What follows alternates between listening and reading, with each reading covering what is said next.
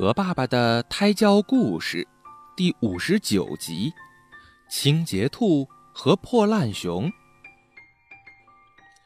清洁兔非常非常爱干净，它每天都要把家里大扫除八遍，地板擦得能照出人影来，墙壁上没有半个黑点，盘子洗得会唱歌，犄角旮旯里没有一丝杂物。连半根兔毛都找不到。此外呢，清洁兔还有一个特别的嗜好：扔东西。不喜欢的衣服或玩具扔，看过的书扔，不爱吃的食物扔，旧了但是很结实的沙发扔。清洁兔就是这样，它见不得家里有半点的污渍和不整洁。所以，他每天的工作就是擦呀擦，扔呀扔，直到家里再也没有任何东西可以扔。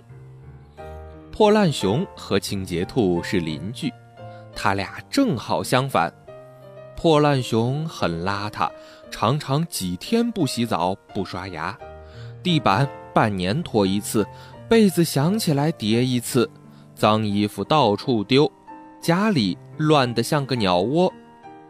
还有呢，破烂熊也有一个特别的嗜好，捡东西，废弃的瓶瓶罐罐捡，破烂的大纸箱子捡，缺了一条腿的桌子捡，报废的电视机捡。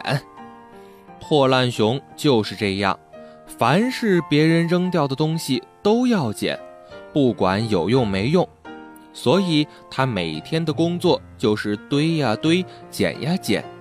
直到家里的东西多的开始往外溢。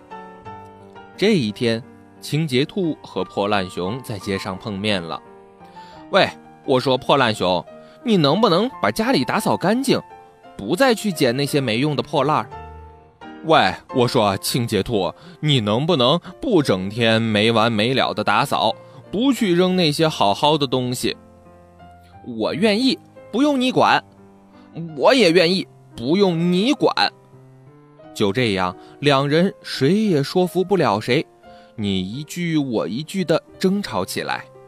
好不容易等吵够了，气也消了一大半。清洁兔又说：“我觉得你那样很不好，家里就应该干干净净的嘛，不然住着多别扭。”破烂熊也说：“讲卫生当然没错，可是像你那样……”有点过分。你说的有道理，可我总也改不了。你说的也有道理，我也总是改不了。说完，两个人都沉默了。破烂熊耷拉着脑袋，清洁兔拖着脸颊，他们都在想心事。忽然，清洁兔灵机一动，说：“要不……”咱们把家换过来住，怎么样？你是说我的家变成你的家，你的家变成我的家？破烂熊瞪大了眼睛。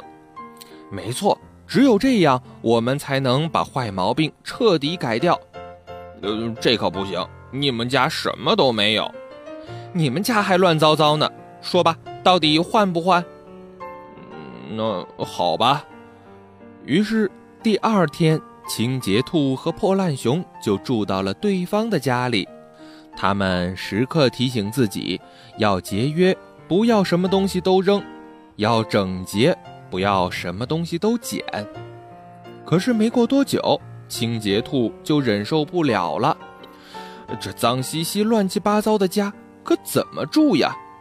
说着，撸起袖子，呼哧呼哧地往外扔。破烂熊一开始也忍着，看到想捡的东西，咬咬牙就当没看见。可清洁兔把自己心爱的东西全扔了，他实在是看不下去，就开始呼哧呼哧的往回捡。结果呢，你一定也知道了，破烂熊的家很快被清空了，而清洁兔的家很快。被填满了。